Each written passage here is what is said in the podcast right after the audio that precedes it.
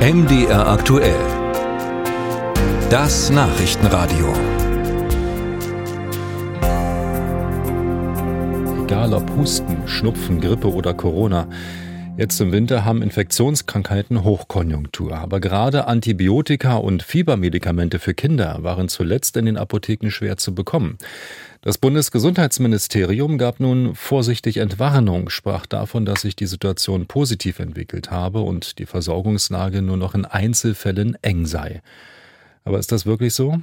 Marius Rudolph hat sich umgehört. Trotz der Entwarnung des Bundesgesundheitsministeriums will Matthias Arnold nicht von einer entspannten Situation sprechen. Er ist Vizepräsident der Bundesvereinigung Deutscher Apothekerverbände und selbst Apotheker in Halle. Das ist natürlich der Blick von ganz oben mit Durchschnittszahlen und der Durchschnitt bildet dann im Endeffekt dann doch nur den Durchschnitt ab. Ja. Von der Seite her, wir haben immer noch die Probleme und das aktuelle Geschehen im Klein-Klein wird durch diese Zahlen leider nur unvollkommen abgebildet. Arnold sagt, dass es immer wieder Engpässe gibt, die zwar regional unterschiedlich ausfallen, die Apotheken aber vor schwere Aufgaben stellen. Es ist ein regelmäßiges Stopfen von Löchern. Das ist also keine kontinuierliche Versorgung, wie man sich das eigentlich wünscht, kein normaler Zustand, sondern es ist halt ein ständiger, arbeitsaufwendiger Zustand, in dem man versucht, die Versorgungslücken zu stopfen und da, wo was gebraucht ist, es hinzuschaffen. Solche Engpässe kennt auch Jakob Maske. Die sieht der Kinderarzt und Sprecher des Berufsverbands der Kinder- und Jugendärztinnen vor allem bei Penicillin und anderen Antibiotika. Hier sehen wir ja sehr zeitabhängig und auch regional unterschiedlich,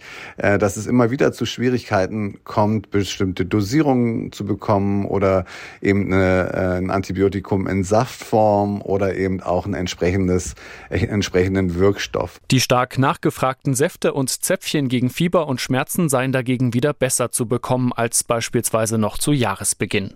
Anders als Apothekenvertreter Arnold spricht Maske trotz aller Probleme aktuell von einer entspannten Situation. Wir haben das Glück, dass die Infektsaison relativ milde verläuft.